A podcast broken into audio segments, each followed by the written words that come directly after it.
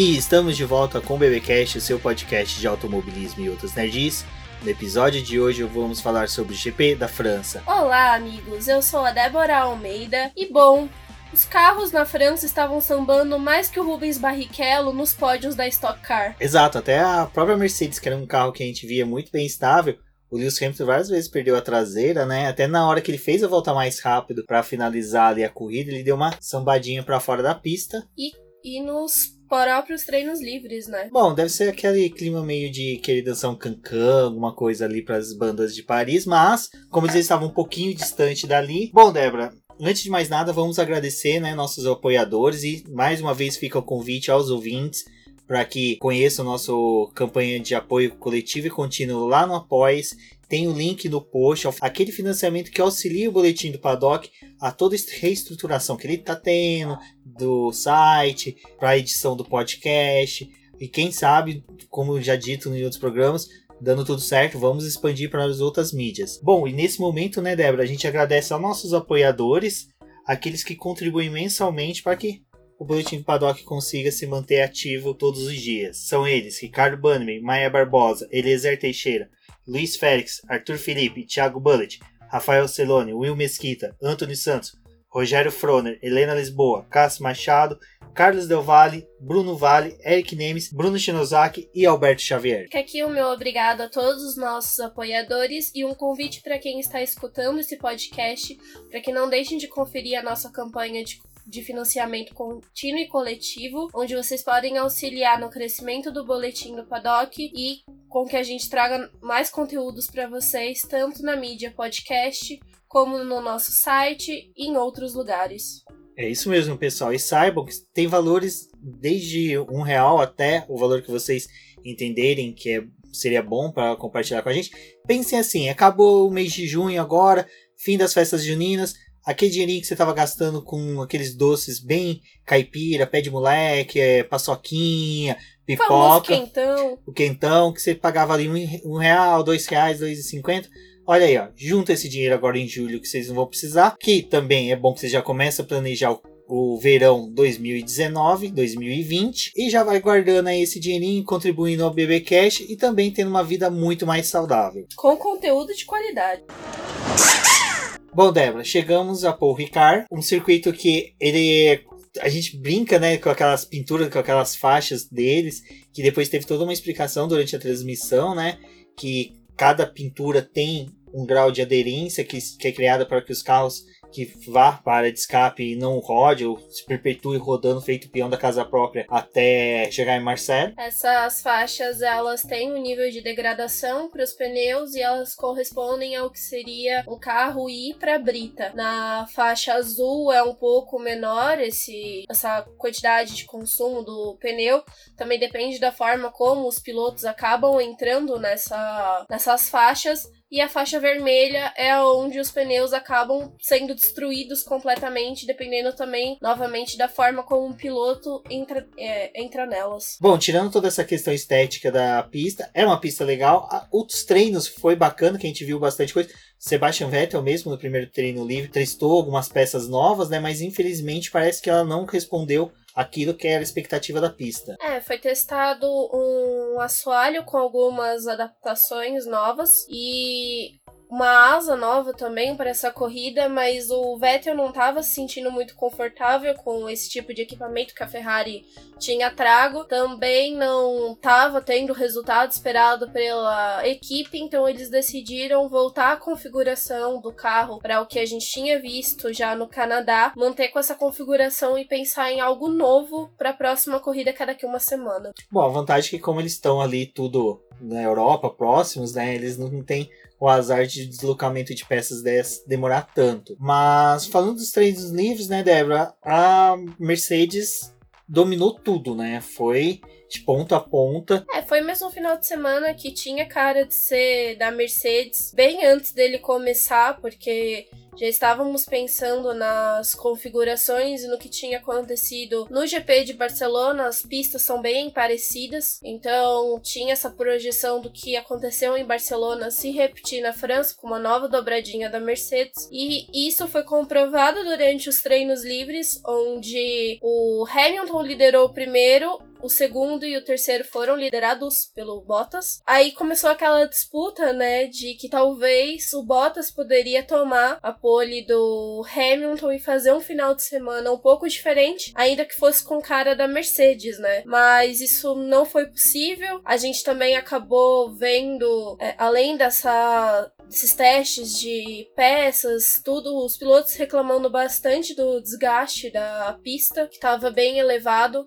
Apenas algumas partes do circuito foram recapeadas, né? Então, nessas partes em que teve o recapeamento, os carros ficavam balançando demais, isso ajudava a consumir os pneus. E essa projeção que a Pirelli tinha feito não ficou muito certa para todo final de semana, né? Porque eles estavam com esse problema identificado, várias saídas de pista, é, as curvas estavam difíceis, algumas de, de realizar, e existia preocupação de qual composto ia ser melhor para poder iniciar a prova, porque sabendo disso, o macio, que é muito utilizado para classificação, não ia ser a melhor opção para esse começo de prova. Ainda mais se eles quisessem partir apenas para uma parada. Você julgando pela escolha de pneus da Pirelli, você acha que foi uma escolha errada ou foi certeira? Sabendo dessa questão do recapeamento, tudo que já tinha, é, já era de notório conhecimento aí tanto das equipes como da própria fornecedora de pneus. Acho que o problema é que a escolha dos pneus é feita muito antes. E com o desenvolvimento do campeonato e das coisas que a gente estava vendo nas outras corridas, é, sabendo de que precisa ter um certo tempo para essa goma ser preparada e eles entregarem para as equipes, a escolha da Pirelli não foi errada naquele momento porque eles não tinham conhecimento do que ia acontecer durante o campeonato. Então, acredito que o maior problema do, das corridas que a gente está vendo por aí é com relação aos pneus, porque sim, a degradação não é tão grande em vários compostos, em várias configurações que eles estabelecem para as pistas,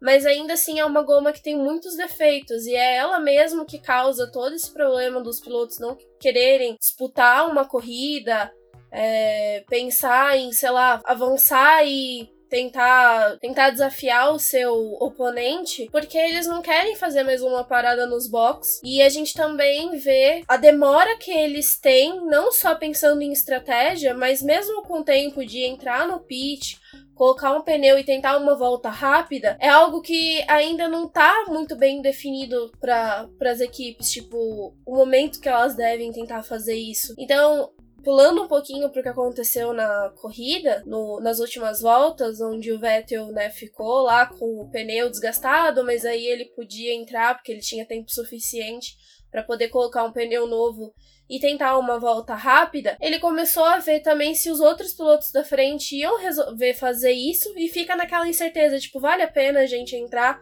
colocar um pneu novo e tentar, porque tem todo aquela, aquele problema de aquecimento do pneu que às vezes não dá nessa primeira volta, tem a questão do trânsito, tem a questão que nem na pista de Paul Ricard, a volta ideal do composto macio era na segunda volta, né? O aquecimento do pneu e na segunda volta você fazia a volta rápida.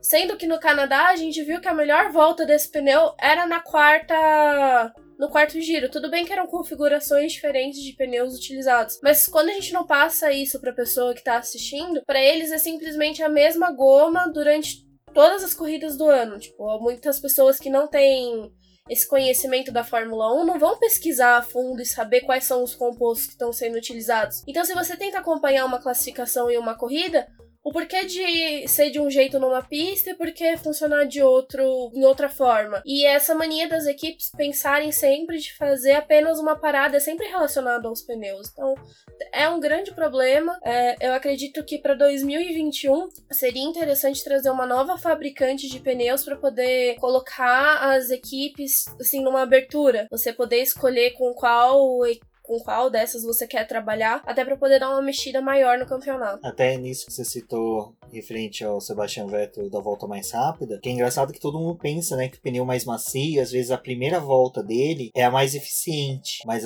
não é. E é por isso que ele fez um tempo muito pequeno comparado com o do Lewis Hamilton que estava já na pista. Se eu, não, se eu não me engano, foi de 24 centésimos. Então, o tempo dele foi pequeno porque o pneu não estava no ponto ideal ainda. E a pista também já tinha todos aqueles defeitos, né? Vícios que. É, já tava muito emborrachada, que é uma coisa que para pneus o hiper macio, né, no caso super, enfim, pneu a goma mais macia, ela sofre também com muito emborrachamento. É uma questão que até às vezes o pessoal, não é, não é como você disse, não é tão ventilada no, nas mídias. Nessa corrida a gente também teve a questão que a Fórmula 2 e a Fórmula 3 correram no mesmo asfalto, isso também acaba ajudando no é, pela manhã emborrachamento tinha tido uma corrida né, da Fórmula 2 com o Sérgio Sete Câmeras chegando em quinto, salvo engano. Bom, é, tirando essa questão dos pneus, que eu acho que ficou bem interessante, porque o GP da França teve a característica do da pista quente, o que todo mundo dizia que favorecia a Ferrari, mas eu acho que o que o Sebastian Vettel entregou e o Leclerc entregou era tudo aquilo que a Ferrari poderia entregar nesse circuito. Eles não conseguiram ir além porque era tudo que a Ferrari conseguia.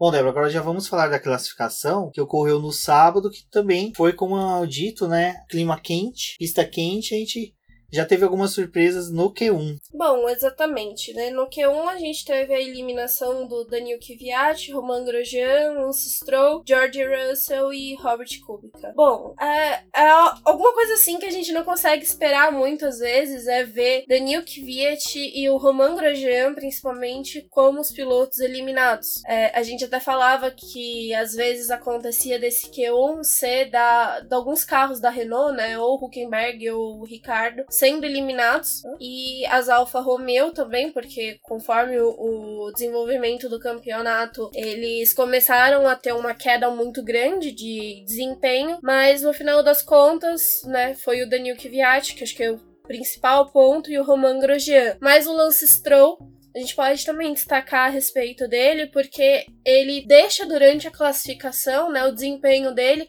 ser muito diferente do que o do Pérez, que acaba entregando, né? O Stroll não consegue ir e na corrida ele faz uma corrida um pouco melhor, até com chances melhores.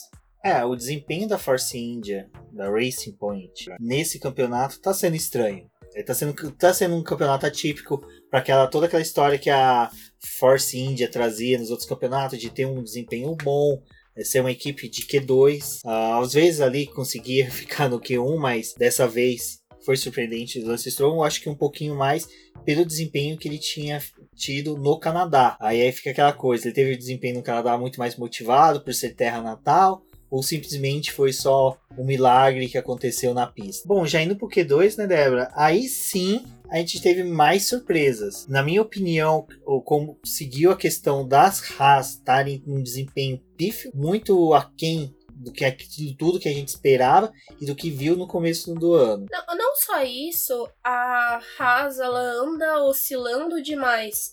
Se a oscilação dela na temporada passada já era grande, porque ela e a Force India, né, na época e depois quando virou a Racing Point, trocando o nome, elas acabavam revezando em circuitos onde uma ia muito bem, a outra ia muito mal.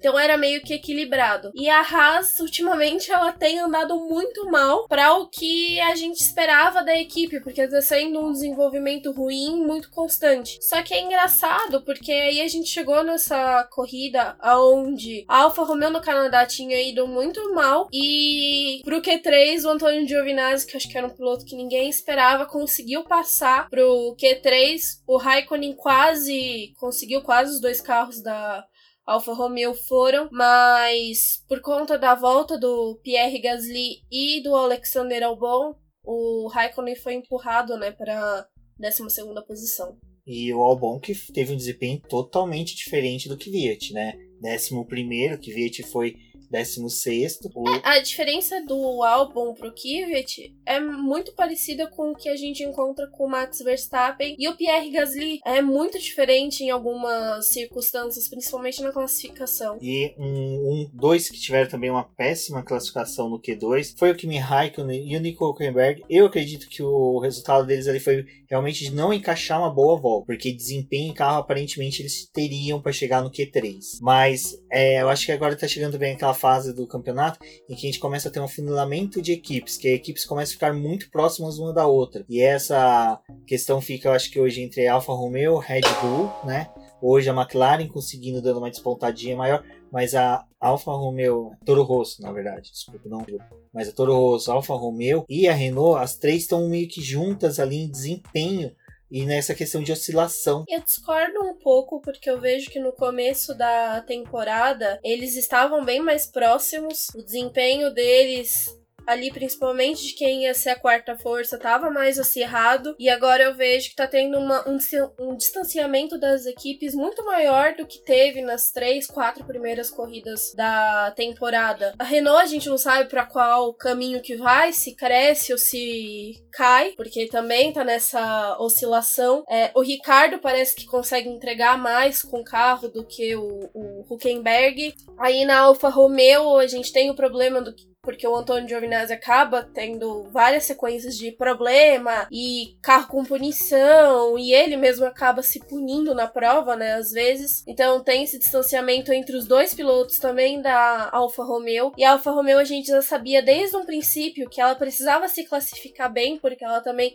acreditava justamente que essas equipes de meio de pelotão estavam praticamente unificadas, né, tipo o desempenho deles. Aí a gente tem a Haas que fica oscilando olhando para cima ou para baixo. Agora mais para baixo do que para cima, né?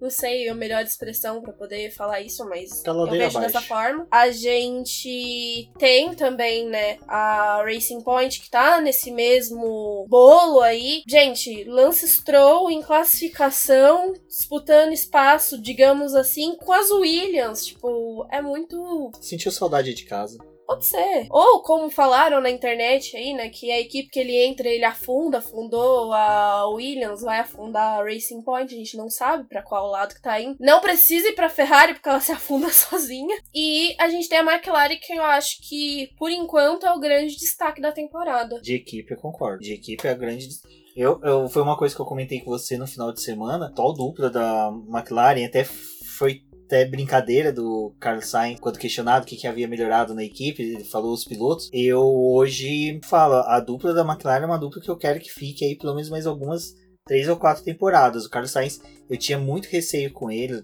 era abertamente a favor de trazer um piloto do nível do Daniel Ricciardo, mas o Carlos Sainz hoje, pelo que ele fez no quali, o Norris, o que fez no quali, depois até mesmo na corrida, mas o Norris e o Sainz, eu senti eles muito aguerridos nos treinos. É, tem dois vídeos da McLaren, dos boxes deles comemorando os dois carros. Como se fosse uma pole, né? Exato. Não, tecnicamente é uma pole, se a gente parar pra pensar, porque a... A, a disputa deles a, era de meio exato. de pelotão, né? Não, não nem, nem, nem só questão de meio de pelotão. A gente tem a Fórmula 1, né? Que é Mercedes, Ferrari, Red Bull com Max Verstappen. E tem a Fórmula 1.5, que é todos que ficam sempre abaixo desses. E o Gasly, que está lá de visita. O Lando Norris e o Carlos Sainz foram os primeiros, foi a pole, tipo, a McLaren saiu na primeira fila. Que foi, assim, é, é bacana para a equipe, aquele sensação que, tipo, olha, estamos no caminho certo, vamos progredir. A gente tá na beira do poço, tá saindo. Ninguém vem chutar a gente pra dentro. Exato, e eu concordo. A questão até mesmo discutindo esses dias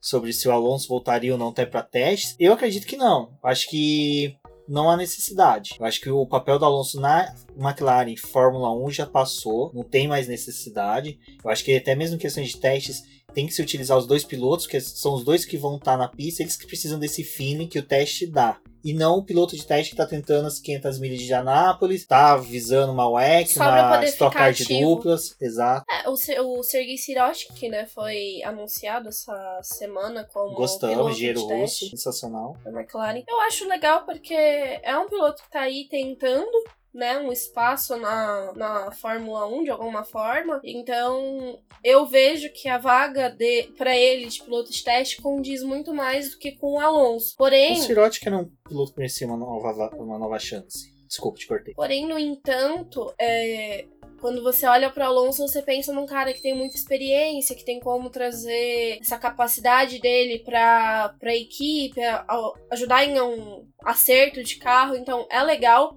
Mas a gente vê também que ele não tá inteirado completamente com a equipe porque ele tá pensando em outras coisas, em outros campeonatos.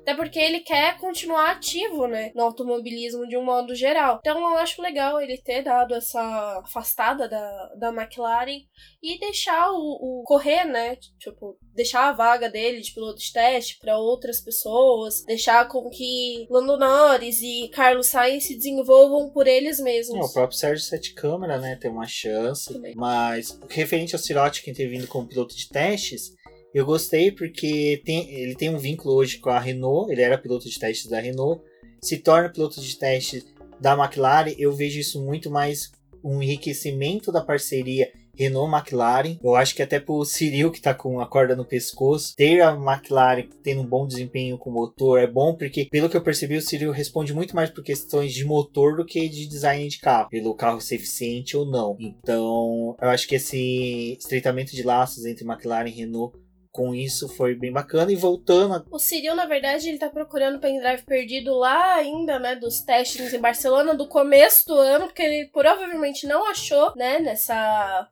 essa bagunça. Essa bagunça talvez tá na seção de achados e perdidos do metrô, mas aí tem que dar uma procurada aí. Se ele quiser, eu vou dar, dar um passeio aí para ele. Bom, e referente, né, voltando aqui aos treinos, pole do Lewis Hamilton, seguido de Valtteri Bottas, Charles Leclerc, Marcos Verstappen, os dois carros da McLaren. Aí vem a surpresa Sebastian Vettel em sétimo, mas é aquilo que nós falamos, né, referente ao pneu. Pneu novo ele só vai render a partir da segunda, terceira volta. Ele abortou a primeira volta dele porque ele tinha cometido um erro, então. O que é bacana, ele assumiu, chamou os caras no rádio, ó, errei, deixar o pneu, tem que recolher. Não ficou lá tentando, perdendo tempo. Voltou pros box, colocou outro pneu e foi buscar a volta. Mas eu acho que essa, esse, essa coisa que a gente tem, né, de ver o piloto fazendo a primeira volta para poder tentar garantir uma pole ou uma melhor posição na corrida, não tem só a ver com isso. Eu acredito que também é buscar um ponto de referência para poder melhorar a volta. Então, se você sabe que você tem uma volta boa, você consegue dar uma acertadinha, né? E o problema do Vettel ali foi ter pequenos erros em várias áreas da pista que acabou cometendo o sétimo lugar dele. Exato. E seguindo ele, Daniel Ricciardo foi uma excelente surpresa. Ele que vem demonstrando um excelente desempenho na Renault nas duas últimas corridas. Pierre Gasly, que aí começa a minha tese, que eu acho que o Helmut Marko e o Christian Horner tinham que rebaixar ele para que o Max Verstappen ganhasse uma corrida. Aquele efeito que o rebaixamento, demissão do Daniel Kvyat dava Max Verstappen para vencer. Acho que essa é uma boa tática, porque o Gasly, infelizmente, ele não tá tendo aqueles lampejos de bom desempenho que ele teve em último, nas corridas anteriores. Mas, assim, é também aquela coisa que a gente falou, né? É motor Honda, o carro da Red Bull pode ser excelente, mas o motor não tá tendo aquele desempenho todo, apesar de ter corrido com a especificação 3 na França. É, e o Max Verstappen P4 é muito mais fator Verstappen do que conjunto Red Bull Honda. E a surpresa total do final de semana no quali foi o Antônio Giovinazzi, que foi bacana ele ter chegado em décimo. Eu vi que tanto a Alfa Romeo como ele comemorou muito. Foi uma comemoração boa, é, dá aquele ânimo de novamente no piloto, né? salvo engano, acho que é a primeira ou segunda vez que ele supera. Acho que em pista, sem ter punição, sem ter nada, é a primeira vez que ele consegue superar o Kimi Raikkonen, o que é bem legal, principalmente pro jovem italiano aí, que eu, como descendente italiano, queria que ele perpetuasse por mais tempo aí no, no campeonato, não só na, nesse ano, mas na Fórmula 1 como um todo. É, o problema do Antônio Giovinazzi acho que acontece a mesma coisa com a Red Bull, né? A gente tem o fator Verstappen e na Alfa Romeo a gente tem o fator Kimi Raikkonen, porque é o piloto dono do primeiro carro, é o cara que vai trazer as modificações, vai auxiliar a equipe. E ele, por mais que seja, ele tá aprendendo, né? Apesar que a Fórmula 1 acaba punindo esses pilotos que estão nessa fase de adaptação, mas pensando a longo prazo, eu é, penso que a Alfa Romeo poderia sim manter ele, porque é um piloto que veio sem vício, né? Tipo, a equipe consegue auxiliar, ajudar ele a trabalhar de alguma forma. Foi muito legal ver a, a equipe comemorando também esse décimo lugar dele. A gente sabe que a Alfa Romeo trabalha bastante para poder conseguir, ainda mais com o desempenho que tiveram no Canadá, agora na França foi bem melhor. Então, tem todo esse conjunto, eu acho que vale a pena manter. Bom, agora na corrida, largada tranquila, né? Comparado com o que foi o ano passado, acho que a única escapada que nós tivemos foi do, do Pérez. Pérez. né? Que cortou um Pérez muito amador. Não, tudo bem. Até se você olhar, é, a pista de Policar é bem parecida com o Canadá naquela questão que tem umas plaquinhas indicando onde você tem que sair.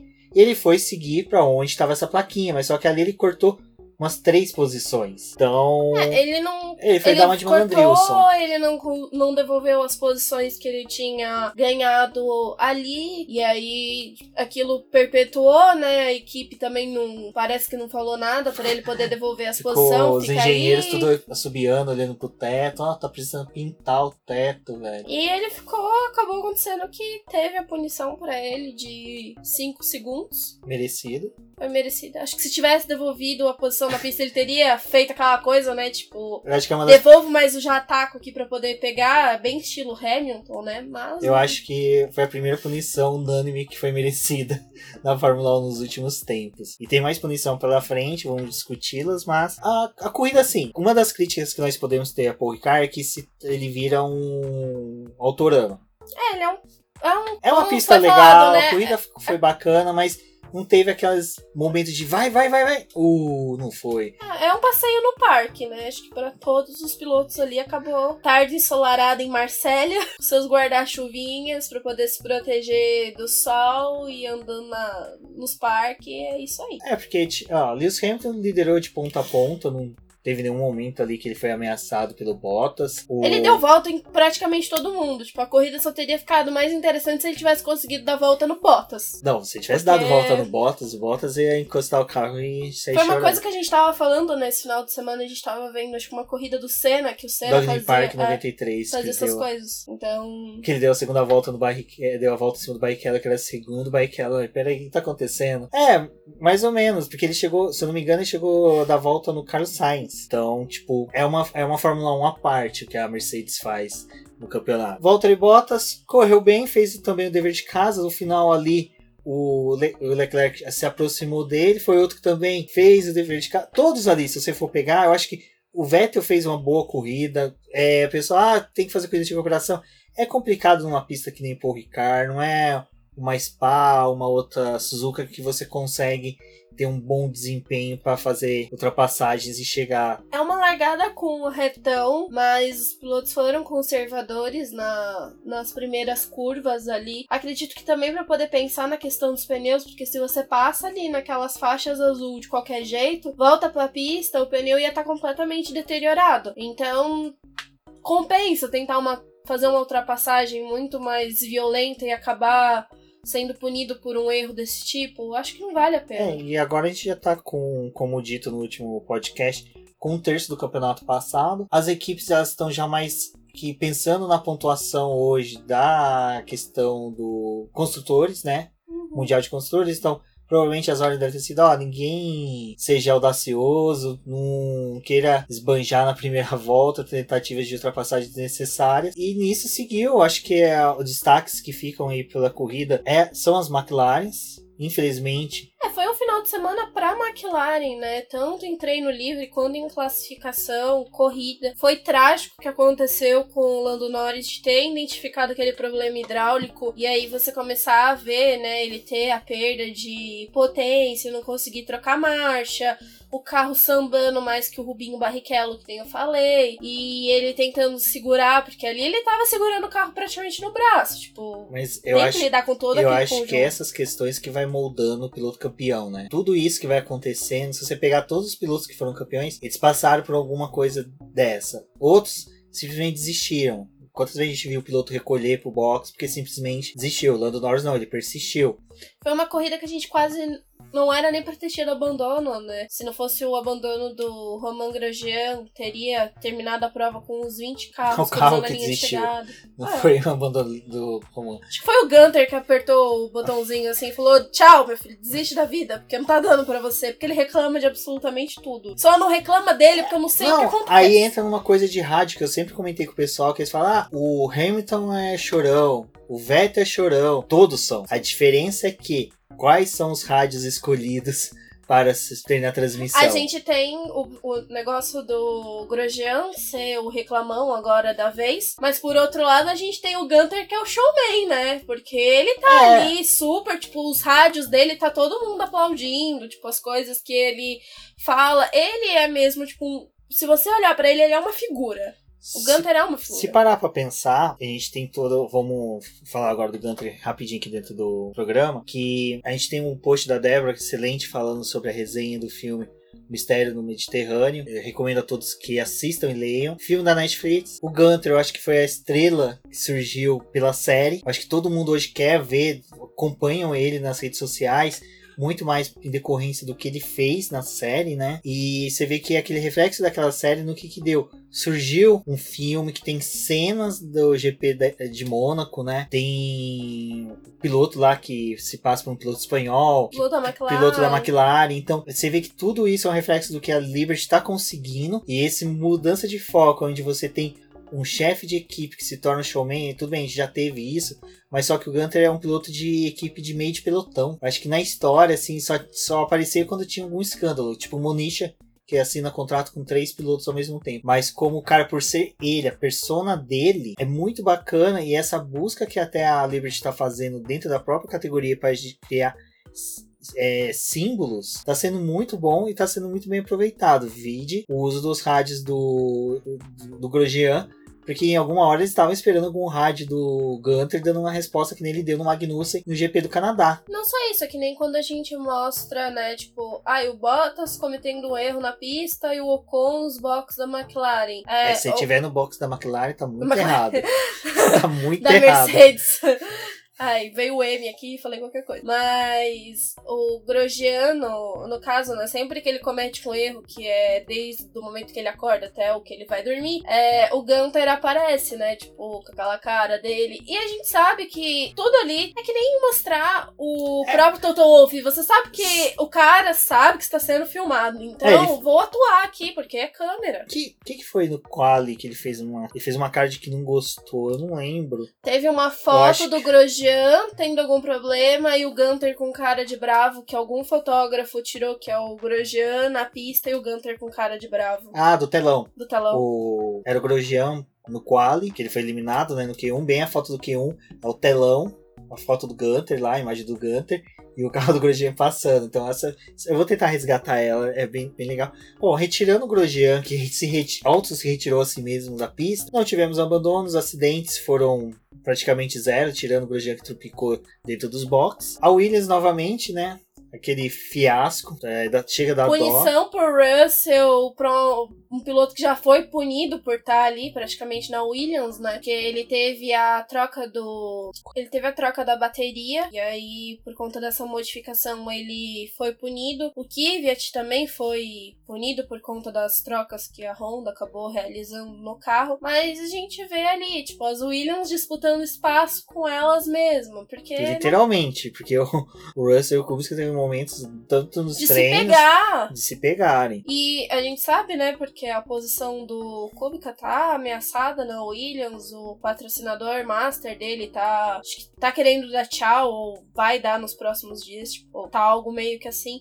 Então a vaga dele na Williams tá aquela coisa de não vai dar pra poder ficar, porque ele é um piloto que traz dinheiro pra equipe, e aí já entra naquela coisa que, que quem vai pegar esse lugar, quem é que vai querer esse lugar, porque, ah, colocar o Ocon ali para poder correr, mas Poxa, olha o desempenho que o moleque tava tendo na na Force India, né, na época. E aí agora submeter a andar na Williams que tá extremamente ruim. Então tem todas essas coisas. Às vezes você ir para uma equipe ruim, você acaba anulando toda a sua carreira, ainda que você esteja ali nos boxes só olhando o que tá acontecendo. É, eu já acho que seria uma boa pro Ocon, porque aquela coisa, ficar nos boxes, é, para um piloto, lógico, deve ser maravilhoso, mas Acho que correr deve ser mais ainda. Eu acho que seria uma boa pro Ocon. É, principalmente porque ele estaria em evidência, ele estaria ali dentro. Eu acho que o Russell é, apesar de ele estar tá sofrendo com a, com, a, com a, equipe, com o carro, ele ainda não, não saiu de evidência. Acho que ele, por ainda ser o, o atual campeão da GP2, Fórmula 2, ele tem todo ainda essa questão que um dia ele pode ascender para uma equipe. O Ocon também.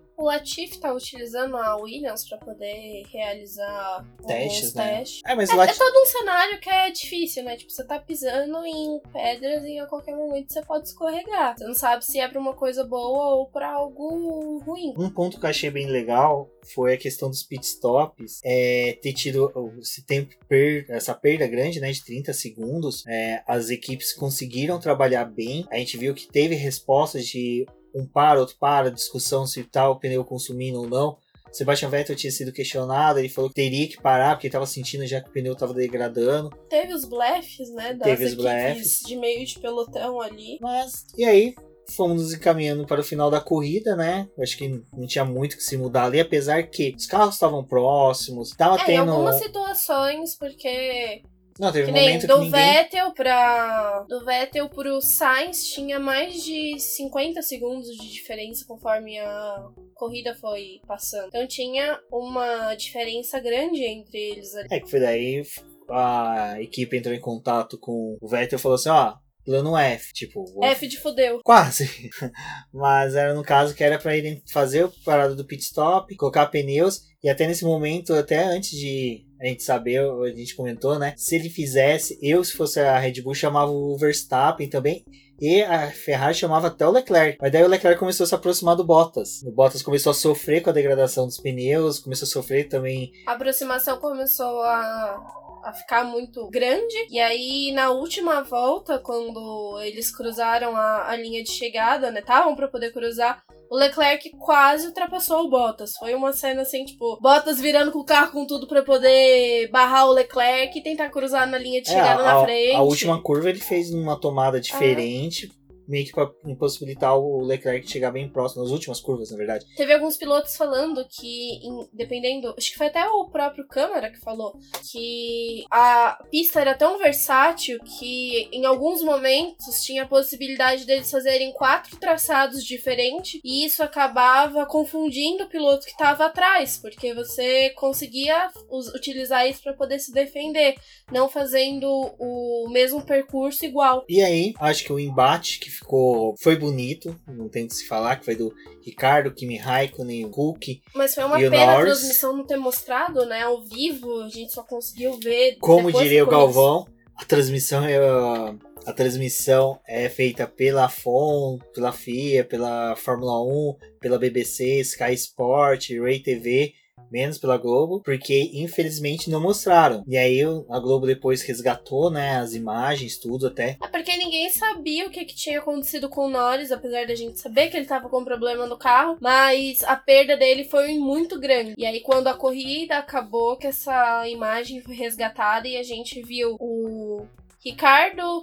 É, pressionando o Norris para poder realizar a ultrapassagem, ele foi para fora da pista. Aí ficou aquela coisa, né? Tipo, tinha um espaço pro Norris fazer a, a, a- concluir a volta dele retornando pra pista. Só que nisso o Ricardo já tava avançando pra cima do, do Kimi Raikkonen, colocou os quatro pneus pra fora da, da pista. Foi quando ele conseguiu realizar a ultrapassagem no finlandês. E com essa perda, né, que o Norris teve com o Ricardo ali nesse embate, ele caiu para décima posição, onde mesmo com o carro dele ruim, sendo a última volta, se talvez o Ricardo tivesse feito a ultrapassagem normal, ele não tivesse caído lá para décima posição. E aí a gente foi ver aquela imagem que acho que foi o que acabou sendo mais frisado depois que a corrida acabou e já naquela questão, né, de Ricardo vai ser punido, Ricardo vai ser punido, e tivemos que esperar o final mesmo do GP, tudo acabar para poder ter uma resolução, que foi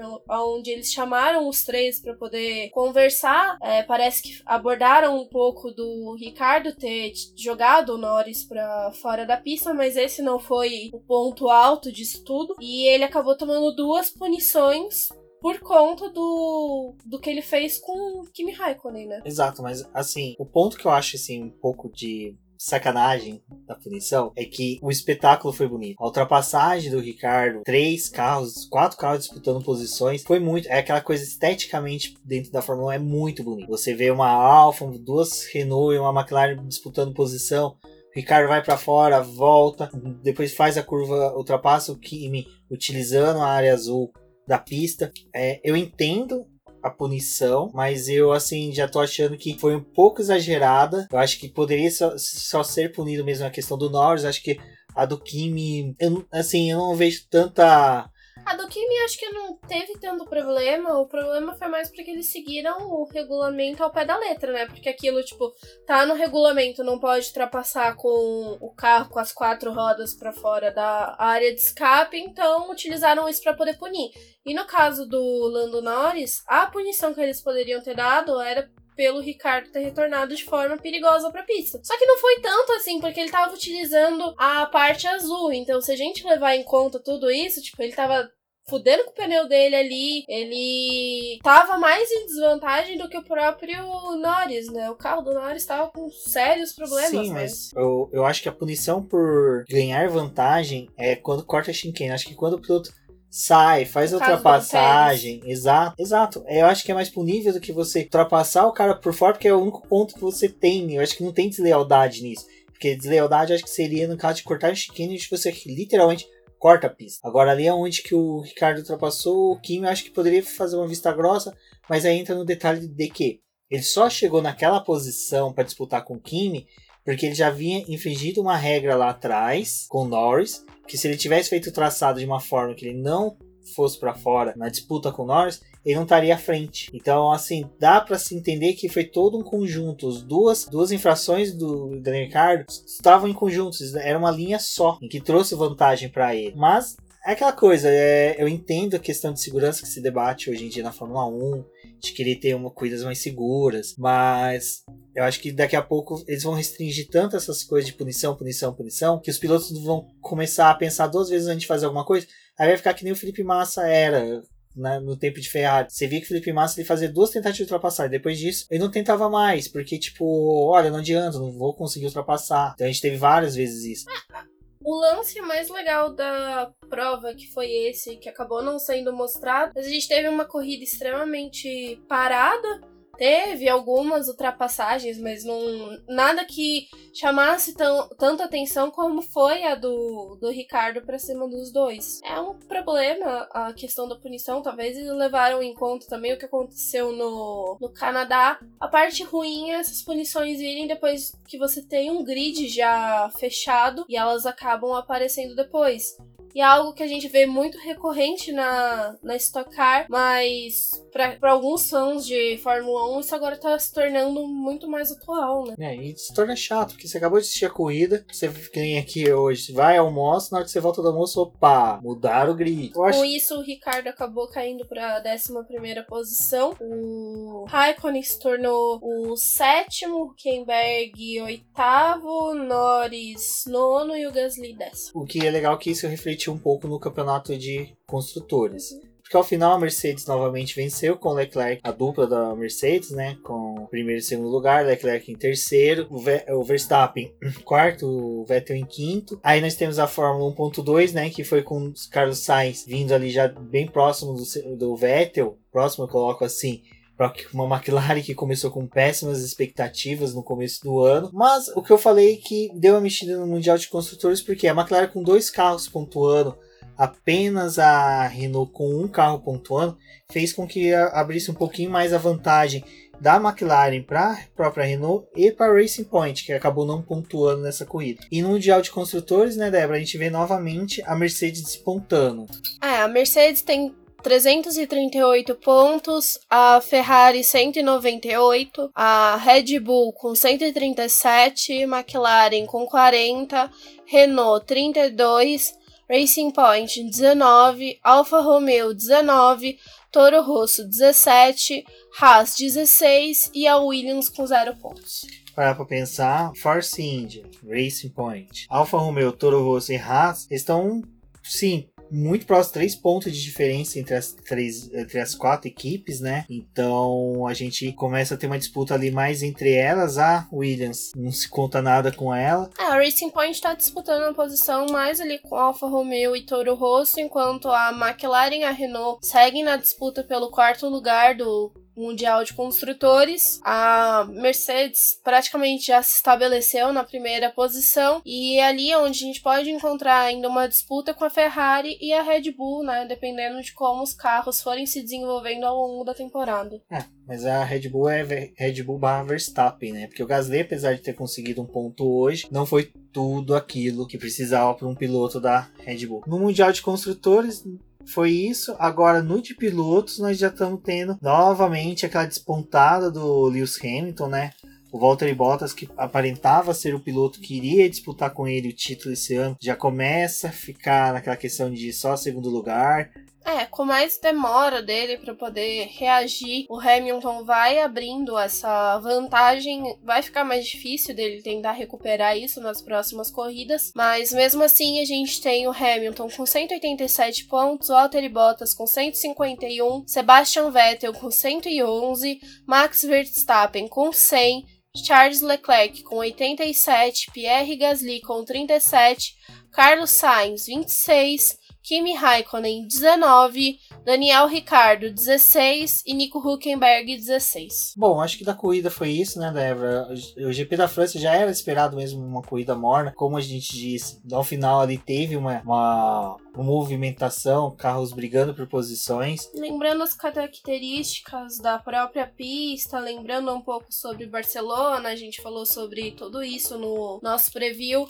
Vale a pena conferir ele ainda, mesmo que a prova tenha passado, mas a gente já sabe que essa pista ela é até conhecida dos pilotos, ela foi utilizada há muito tempo como uma pista de testes para a própria Fórmula 1. Tem essa questão que a gente debateu sobre ela ser parecida com o que a gente vê em Barcelona. É, o próximo GP tá aí, na sexta-feira vamos ter novamente os treinos livres, na, no sábado treino livre, classificação e, na, e no domingo a corrida da Áustria. É mais um final de semana seguido aí de Fórmula 1, não vai ser aquela loucura do ano passado com três provas seguidas, mas vale a pena aí conferir. A gente vai trazer o preview ainda na quarta-feira sobre essa prova e vocês podem conferir os posts sobre corridas e treinos livres no nosso site. Bem como vocês podem conferir lá como sempre, a gente está conversando aí com vocês referente ao após. Tem lá o banner convidando vocês a conhecer as opções de apoio e também as escalas né, de apoiadores, qual que é o perfil que cada um deseja. GP da Áustria, né?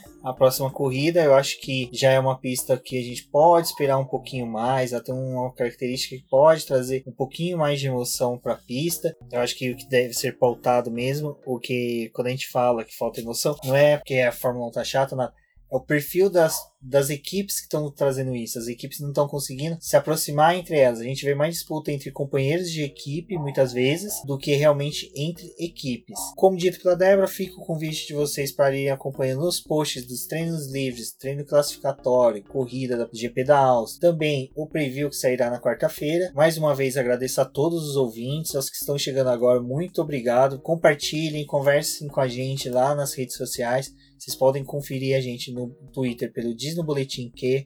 Se vocês chegaram no nosso podcast através da trend que eu fiz no Twitter a respeito de podcasts de automobilismo. Não deixem de nos comunicar como foi a forma que vocês chegaram até aqui. Deixem as suas opiniões e até a próxima corrida. Vocês podem me seguir no Twitter no arroba TheFlowers ou conversar com a gente pelo Diz no Boletim que e na hashtag Fórmula 1 no BP, Stock Car no BP. Então é isso, gente. Um forte abraço a todos e até a próxima.